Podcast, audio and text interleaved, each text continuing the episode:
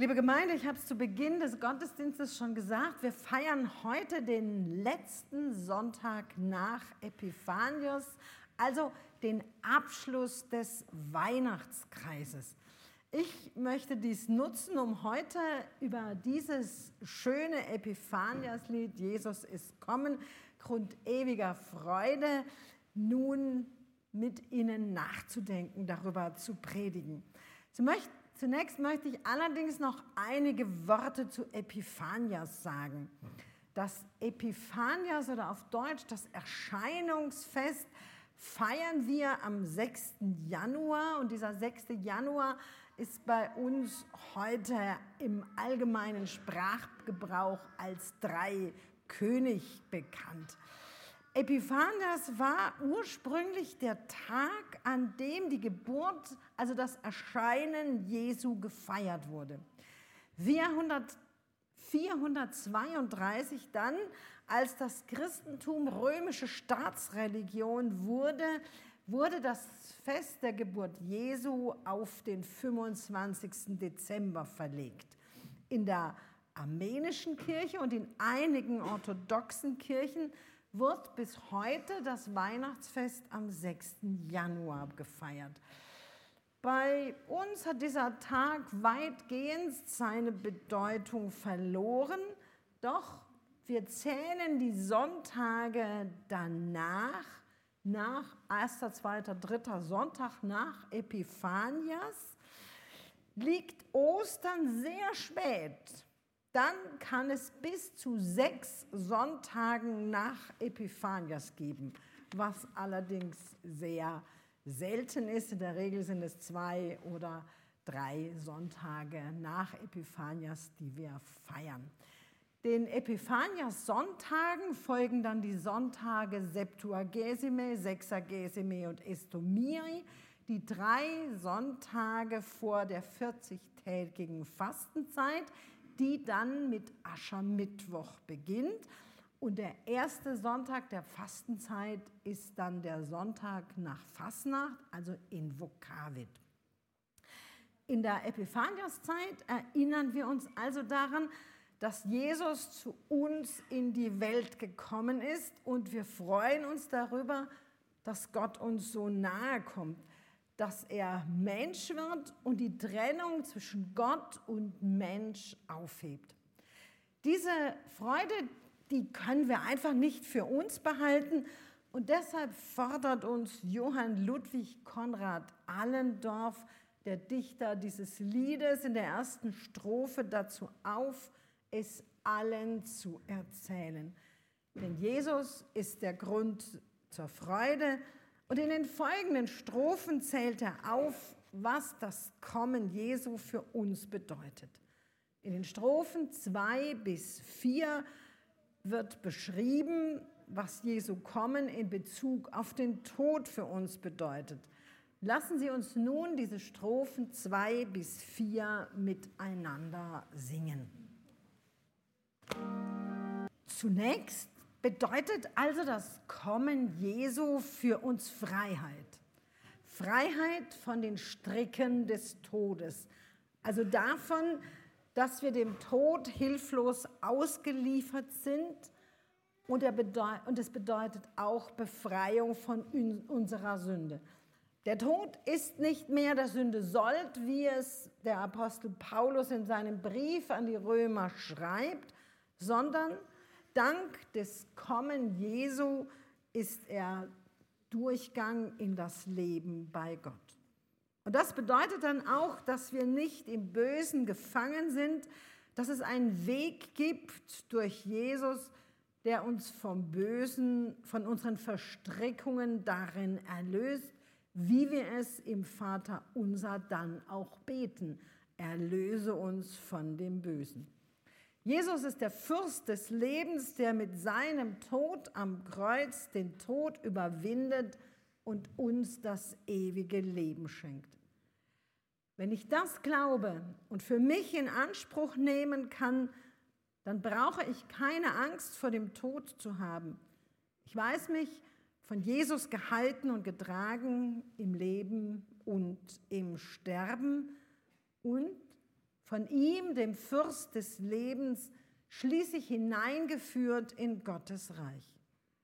Weil dem so ist, besingt Allensdorf in der fünften Strophe, die wir nun gemeinsam singen, den König der Ehren. Jesus, der König der Ehren, ist der, der Menschen überzeugen kann, der ihnen Gottes Liebe nahebringen kann. Und deshalb ist es wichtig, von ihm zu erfahren. Und so fordert Allendorf in dieser fünften Strophe den Himmel und die Erde auf, seine Macht zu rühmen, damit alle davon erfahren. Ja, Jesus bringt uns Gottes Liebe nahe. Doch wir wir müssen dazu auch bereit sein. Wir müssen ihm unsere Herzen, unsere Tore und Türen öffnen, damit er zu uns kommen kann und in und bei uns wirken kann. Denn schließlich ist er für uns und unsere Sünden gestorben. Er hat sich für uns geopfert und ist zum Opferlamm geworden und hat unsere Missetaten auf sich genommen, wie es bei Jesaja im 53. Kapitel heißt. Für wahr, er trug unsere Krankheit und unsere Schmerzen, wir aber hielten ihn für den, der geplagt und von Gott geschlagen und gemartert wäre. Aber er ist um unserer Missetat willen verwundet und um unserer Sünde willen zerschlagen. Die Strafe liegt auf ihm, auf dass wir Frieden hätten und durch seine Wunden sind wir geheilt. Wir gingen alle in die Irre wie Schafe, ein jeder sah auf seinen Weg. Aber der Herr warf unsere aller Sünde auf ihn. Als er gemartert war, litt er doch willig und tat seinen Mund nicht auf, wie ein Lamm, das zur Schlachtband geführt wird, und wie ein Schaf, das verstummt vor seinem Scherer, tat er seinen Mund nicht auf. Jesus stirbt am Kreuz und zeigt uns damit Gottes Liebe. Zeigt uns, dass Gott uns so liebt, dass er seinen Sohn für uns dahingibt, um uns zu erlösen. Wir können das nur schwer ermessen und wir können nur schwer ermessen, wie groß, wie riesig diese Liebe ist. Ja, Gott liebt uns. Das können wir uns nicht oft genug vor Augen stellen. Das können wir uns nicht oft genug vergegenwärtigen. Gott will uns die Krone des Lebens geben. Er will, dass wir leben aus seiner Fülle. Auch wenn es uns manchmal schwer fällt, das zu glauben, ist es doch so. Deshalb sind wir eingeladen, aus der Quelle der Gnade zu trinken, wie Gott es uns auch in der diesjährigen Jahreslosung zusagt. Ich will dem Durstigen geben von der Quelle des lebendigen Wassers umsonst. Bei Jesus können wir uns holen, was wir brauchen, wonach wir dürsten. Bei ihm finden wir Leben, bei ihm finden wir Gnade. Er hilft uns, uns selbst zu vergeben, wo wir Dinge falsch machen und er hilft uns auch anderen zu vergeben. Bei ihm finden wir das Gegenmittel dagegen, nachtragend zu sein, genau darüber Buch zu führen, wer was bekommt. Er hilft uns, unseren giftigen Schaden des Aufrechnens und Nachtragens aufzugeben, weil wir durch ihn wissen, ich bekomme vergeben. Ich bekomme vergeben, wenn ich die Gnade Jesus annehme und aus der Quelle der Gnade mein Leben gestalte. Und ich bekomme so viel, wie ich brauche. Das bedeutet, ich weiß, dass es nicht mein Verdienst ist, dass es mir gut geht. Es ist Gnade und Geschenk, das Gott mir in Jesus zuteilt. Und wenn ich aus dieser Gnade lebe, aus dieser Quelle schöpfe, verändert das mein Leben. Mein Durst nach Liebe und Anerkennung, danach gesehen und geschätzt zu werden, wird gestillt. In und durch Jesus erkenne ich, Gott liebt mich. Ich kann jederzeit zu ihm kommen. Davon singen wir nun mit der sechsten und der siebten Strophe. Wenn ich all das sehe und bedenke, was wir bisher von Jesus besungen haben, dann wird deutlich, Jesus ist die Ursache zum Leben. Er ist es, der mir all das schenkt, was ich zum Leben brauche. Bei ihm nimmt aller Segen seinen Anfang, denn alles, was mich am Leben hindert, überwindet er. Er trägt mit mir Schmerz und Leid in meinem Leben. Von ihm weiß ich mich gehalten und getragen. Ihm kann ich alle meine Sorgen und meinen Kummer bringen. Und letztlich, letztlich überwindet er den Tod und führt mich zum ewigen Leben. Wenn ich ihm mein Leben anvertraue, darauf vertraue, dass er es wohl macht, dann bin ich auch in den schweren Stunden, in den schwierigen Situationen von ihm getragen. Das Schwere und Schwierige ist dann immer noch da, doch es ist dann nichts, das gegen mich steht.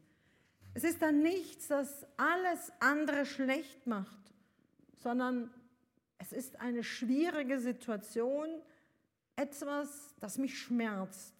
Es ist etwas, das ich mir anders wünsche und das nun doch so ist, wie es ist. Mit Jesu Hilfe kann ich auch einer schwierigen Situation den Segen abbringen.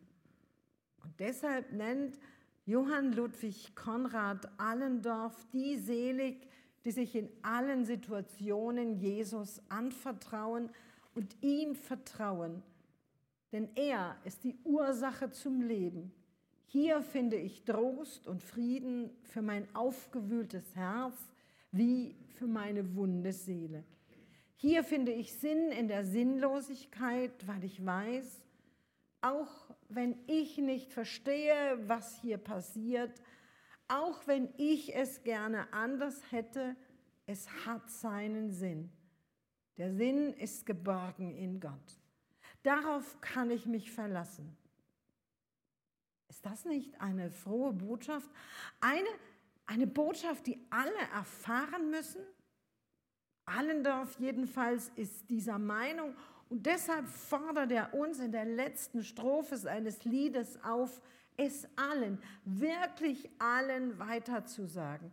Er fordert uns auf, zu dieser Gnade hin zu eilen, zu laufen. Wir haben es im Lobpreis gesungen, sie für uns in Anspruch zu nehmen. Ja, noch mehr, er lädt uns ein, Jesus die Treue zu schwören mit unserem Herzen und mit unseren Händen, zu bekennen, dass Jesus unser Herr im Leben und im Sterben ist, wie es im ersten Artikel des Heidelberger Katechismus heißt. Ja, so ist es. Jesus möge uns begleiten und uns vollenden. Er möge vollenden alles, was wir selbst nicht schaffen möge es für mich tun und möge alles, was ich falsch mache, wieder richten. Alles, was uns fe fehlt, kann er ergänzen. Jesus möge uns vollenden, dass wir zu denen werden, die Gott in uns gedacht hat. Epiphanias bedeutet, Jesus ist zu uns gekommen. Er ist da und wir können uns auf ihn verlassen. Gott ist Mensch geworden und geht unseren Weg mit. Er ist bei uns alle Tage bis an der Weltende. Das ist Grund, sich zu freuen und zu jubeln. Und deshalb sagt es weiter, sagt es allen, Jesus ist kommen, sagt aller Weltenden. Amen. Also lassen Sie uns die letzten beiden Strophen dieses Liedes singen. Vers 8 und Vers 9.